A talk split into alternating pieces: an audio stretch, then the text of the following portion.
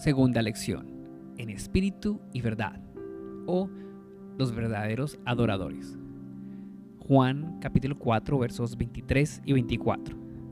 Pero viene la hora, y ya llegó, cuando los verdaderos adoradores adorarán al Padre en espíritu y en verdad, porque también el Padre busca que lo adoren tales adoradores.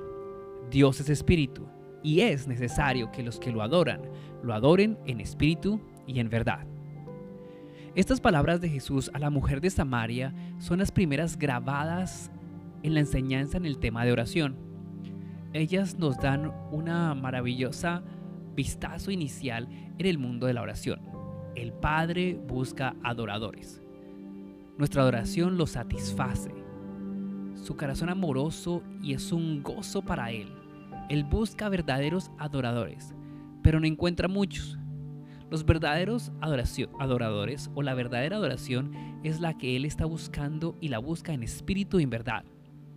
El Hijo ha venido para abrir el camino para este tipo de adoración en espíritu y en verdad y nos la enseña. Así que nuestra primera lección en la escuela de oración debe ser entender que es orar en espíritu y en verdad y conocer cómo podemos obtenerlo. A la mujer de Samaria nuestro Señor le habló de tres formas de adoración. Existe la primera, la adoración ignorante de los samaritanos. Jesús dijo, tu adoración o tú adoras lo que tú conoces.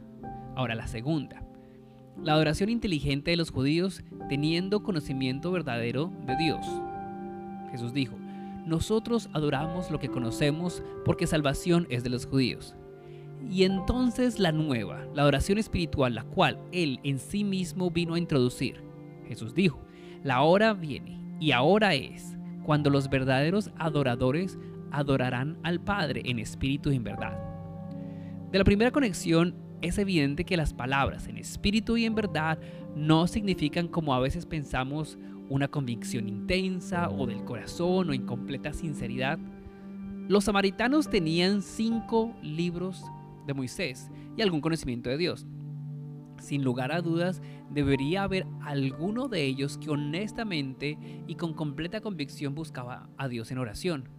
Los judíos tenían la completa revelación de Dios en su palabra.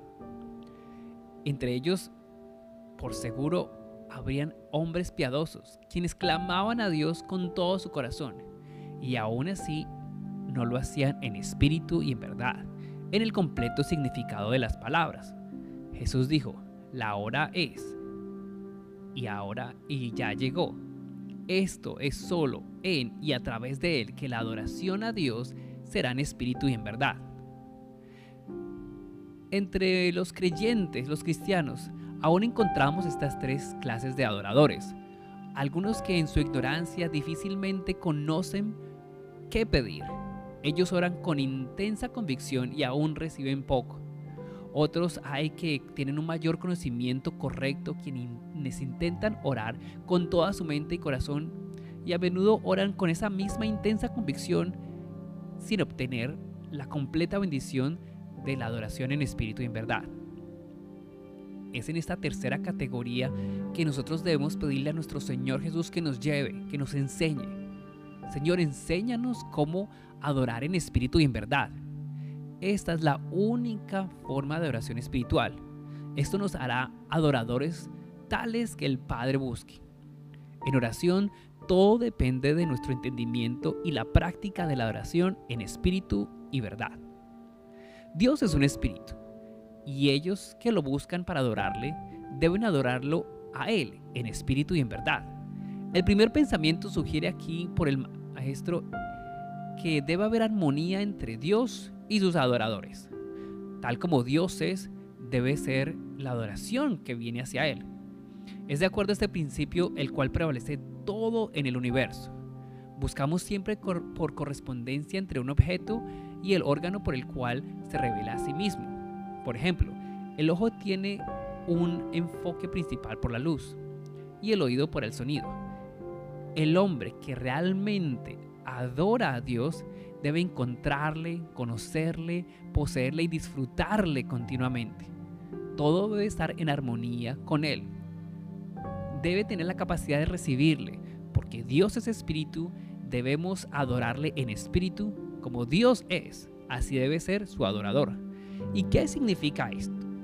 La mujer había preguntado al Señor si era en Samaria o en Jerusalén donde era el verdadero lugar de adoración.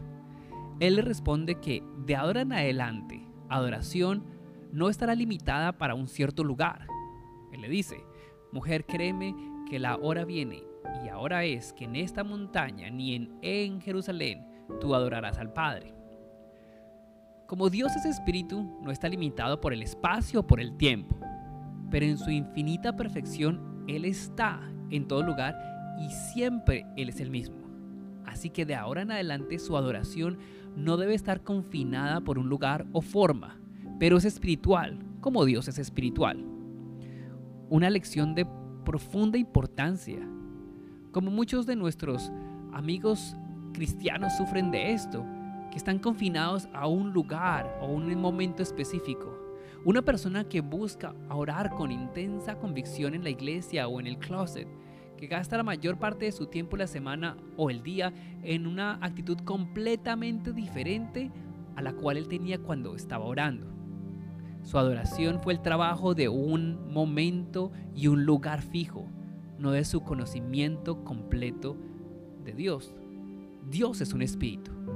Él es el Dios que no cambia, el eterno. Lo que Él es, Él es siempre y Él es verdad. Nuestra adoración debe aún ser y debe ser continuamente en espíritu y en verdad. Su adoración debe ser el espíritu de nuestra vida, nuestra vida debe ser adoración en espíritu como Dios es espíritu. Ahora, Dios es espíritu. Y ellos que lo adoran deben adorarlo en espíritu y en verdad. El segundo pensamiento que se nos ocurre en este momento es que la adoración en el espíritu debe venir de Dios en sí mismo. Dios es espíritu. Él es el único que tiene espíritu para dar. Es por esto que Él envió a su Hijo Jesús para ajustarnos a este lugar espiritual, a esta adoración espiritual, al darnos al Espíritu Santo. Es de su propia obra que Jesús habla cuando Él dice dos veces, la hora viene y ahora es. Él vino a bautizar con el Espíritu Santo. El Espíritu no podía fluir antes que Jesús fuera glorificado. Fue cuando entonces que Él fue hecho pecado y entró al lugar santísimo trayendo su sangre. Entonces, de nuestro lugar, Él recibió el Espíritu Santo y luego Él pudo enviarlo a la tierra a nosotros como el Espíritu del Padre. Fue cuando Cristo fue redimido y cuando en Él nosotros recibimos la posición de hijos, que el Padre envió al Espíritu de su Hijo en nuestros corazones y clamamos, Abba Padre. La oración en espíritu es en la adoración del Padre en el Espíritu de Cristo, el Espíritu de adopción, el Espíritu de Hijo. Esta es la razón por la que Jesús usa el nombre de Padre. Nunca encontramos en el Antiguo Testamento a los santos personalmente apropiarse del nombre de Hijo o llamar a Dios como su Padre. La adoración del Padre es solo posible para aquellos en quien el Espíritu del Hijo ha sido dado. La adoración en espíritu es solo posible para aquellos a quienes el Hijo ha revelado al Padre y quienes han recibido el Espíritu de adopción. Es solo en Cristo que se abre la puerta y el camino y Él nos enseña la adoración en espíritu. Ahora, y en verdad, eso no significa solamente en sinceridad, tampoco significa de acuerdo con la palabra de Dios. La expresión tiene un significado más profundo y divino. Jesús es el unigénito Hijo de Dios, del Padre, lleno de gracia y verdad. La ley fue dada por Moisés, pero gracia y verdad vinieron por Jesucristo. Jesús dijo, yo soy el camino, la verdad y la vida. En el Antiguo Testamento todo era una sombra y una promesa. Jesús trajo y nos da la realidad, la sustancia de las cosas por las que esperamos. En Él las bendiciones y poderes de la vida eterna son y tenemos posesión de ellas y las podemos experimentar. Jesús está lleno de gracia y verdad. El Espíritu es el Espíritu de verdad. A través de Él, la gracia que está en Jesús está en nosotros, es hecho y es verdadero. una comunicación positiva de nuestra vida divina. Y así la adoración en espíritu es adoración en verdad. Una comunión viva y actual con Dios. Una correspondencia real y armonía entre el Padre, que es un espíritu, y el Hijo, que ora al Él en el espíritu. ¿Qué le dijo Jesús a la mujer de Samaria? Ella no pudo entender en ese momento. Pentecostés fue necesario para revelar su significado completo. Entonces probablemente es difícil para nosotros prepararnos que en el primer momento de nuestra escuela de oración entendamos tal enseñanza. Lo entenderemos mejor en los momentos futuros.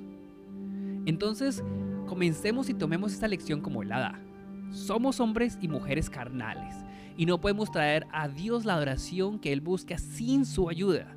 Pero Jesús vino a darnos el Espíritu. Él nos ha dado, así, se ha dado a sí mismo a nosotros. Seamos honestos acerca de nuestra inhabilidad de traerle a Dios la adoración que le agrada. Y más bien con una actitud de hijos, de niños, esperemos en Él que nos instruya. Esta fe simple que se rinde, que es sumisa a Él mismo, al Espíritu que Él respiró en nuestros corazones.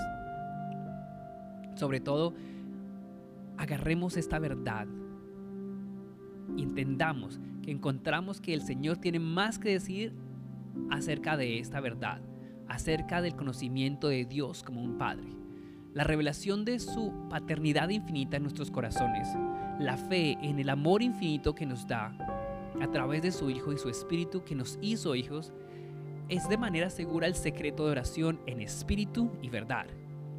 Esta es la forma nueva y viva, la cual Cristo abrió, el camino que Él abrió para nosotros. Porque tener a Cristo, el Hijo, y el Espíritu del Hijo en nosotros, descansando en nosotros y revelando al Padre, es lo que hace en verdad que seamos adoradores espirituales. Oremos. Señor bendito, adoramos la forma en que tú le enseñaste a esta mujer. Ella se rehusó a darte una copa de agua, un vaso de agua, pero aún así tú le enseñaste qué es lo que es adoración. Nos regocijamos en la seguridad que tú nos vas a instruir hoy en día, nosotros, tus discípulos, que venimos con un corazón que desea adorar en espíritu y en verdad. Señor, enséñame este secreto glorioso. Enséñame que la adoración en espíritu y en verdad no viene de un hombre, pero solo viene de ti.